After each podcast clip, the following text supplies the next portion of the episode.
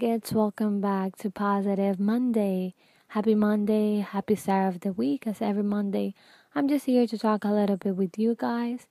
And for today, I just want to tell you that sometimes we have people or we see somebody that is close to us that has the same goals, the same dreams, and their success it's way more than ours.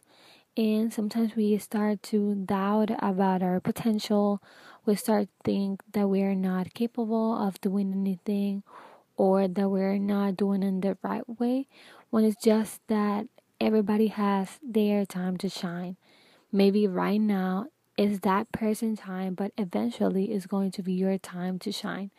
Remember, even though it's hard and it's hard not compare yourself to them, if you work hard with the reality, like we talked before, with your positive mindset, eventually it will be your time to shine.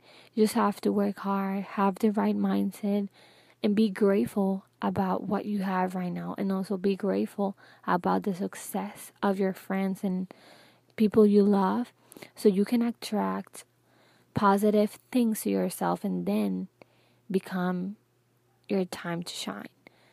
I know it seems hard at the beginning, but at the end, you will see the results. And remember, everybody has their own time in this world.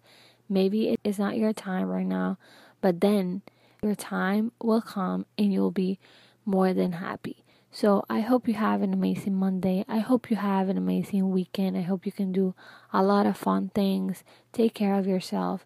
I also hope you can love yourself and be grateful about what you have right now.